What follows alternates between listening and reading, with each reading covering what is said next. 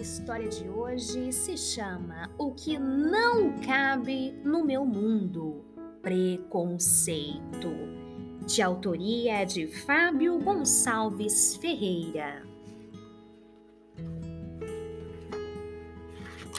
Existe um monstro que é muito bobo, desses que invadem e tomam o nosso coração. Ele tem o corpo todo peludo, unhas enormes. Seus dentes são grandes, como os de um cachorro raivoso. E ele vive babando. Apesar de ter uma cara de bobão, ele é muito perigoso, malvado e nem sabe direito o mal que faz aos outros. Essa criatura mal-humorada, conhecida como Bobo Monstro, quando consegue entrar em nosso coração, deposita lá um veneno chamado preconceito. Esse veneno faz com que as pessoas pensem que não gostam de outras pessoas ou coisas diferentes, só porque não as conhecem direito. Quem está contaminado pelo preconceito acha que tudo que é diferente dele é ruim, chato ou menor. Por exemplo, acha que uma pessoa é perigosa ou inferior só porque tem um cabelo diferente, fala de outro jeito, se veste de maneira mais simples ou mesmo com outro gosto. Já viu tamanha bobeira? Por isso que esse monstro ridículo é chamado de bobo monstro, pois não existe coisa mais boba do que julgar os outros pelas aparências. Todas as pessoas são diferentes. Você é diferente de seus coleguinhas, e isso não significa que alguém seja ruim por conta disso. Mas o bobo monstro e as pessoas dominadas por ele não querem nem saber. Vivem julgando os outros pela maneira como são.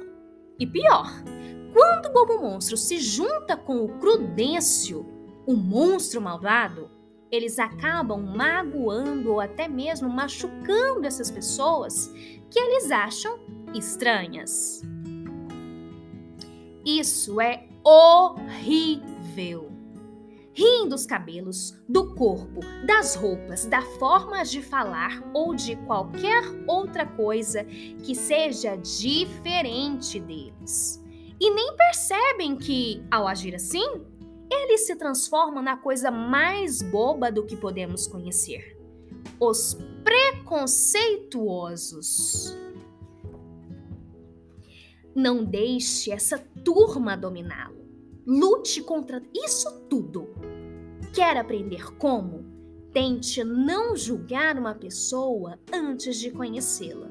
E mesmo que você estranhe as diferenças de outras pessoas, pense que você também é diferente. Fazendo assim, o bobo monstro terá tanto medo de você que nem vai se atrever a tentar envenená-lo.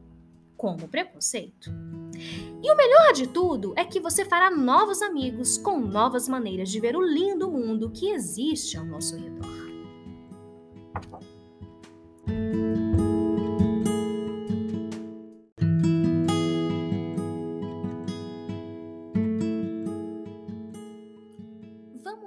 Refletir sobre essa história então? Preconceito. O preconceito é um pré-julgamento que você faz em relação a alguém. E isso, gente, infelizmente, ainda acontece. Sim.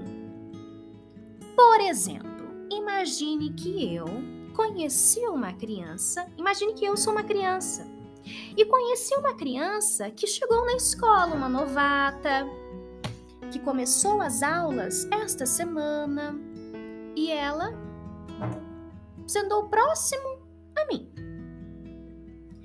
Então, eu falei para os meus amigos que eu não gostava dessa novata, porque ela era chata, porque o cabelo dela era diferente do meu, a cor dela era diferente da minha. Eu não gostava dela, não. Um dia, uma outra amiguinha olhou no fundo dos meus olhos e me perguntou: Laiana, mas por que que você acha tudo isso se você nunca nem falou oi para fulana? E eu olhei para ela assim, meio sem respostas. Refletindo sobre isso, como você pode achar algo se é chato ou não sem conhecer, gente? Não tem como.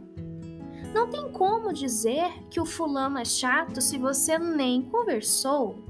E outra coisa, ninguém é melhor ou pior que você por ser diferente. Eu não posso dizer que o fulano é pior do que eu porque o cabelo dele é de uma cor diferente, é de um aspecto diferente. Ou que a cor de pele nossa é diferente, por isso ele é melhor, melhor do que eu. Ah, o nariz do fulano é mais fino, eu sou ele é melhor do que eu. Não! Nós precisamos aprender desde sempre que as, as diferenças nos tornam especiais. Imagine você olhar para o lado e todos serem igual a você. Olha que coisa chata. Você olhar para o colega, ele tem o mesmo nariz, os mesmos olhos, o mesmo tamanho do cabelo, o mesmo formato das unhas do seu dedo. É muito chato. E sempre que isso acontece, quando você faz esses pré-julgamentos, chamado preconceito, você ofende a pessoa. Ah, eu não gosto do fulano porque o cabelo dele é assim, é assado, a cor dele é assim. Sem contar que quando está relacionada à cor, tem o racismo. E quem sofre esse tipo de coisa, de discriminação, fica muito triste, gente. Então, vamos aprender. Não vamos julgar ninguém pelas suas diferenças. Todos nós somos especiais pelas nossas diferenças. Todo esse tipo de julgamento ofende, magoa. E muitas vezes as crianças, com medo de falar, guardam isso para ela. E isso vai fazendo com que ela se afaste dos colegas em casa, não contam para os responsáveis o que está acontecendo, porque elas acham que não é importante e que alguém vai brigar com elas. Refletindo de forma geral agora, o que, é que você precisa fazer? Não agir desta forma. Não julgue ninguém pelas suas diferenças. Aprenda a olhar com outros olhos e admirar justamente essas diferenças que nos tornam especiais. Como você tem agido?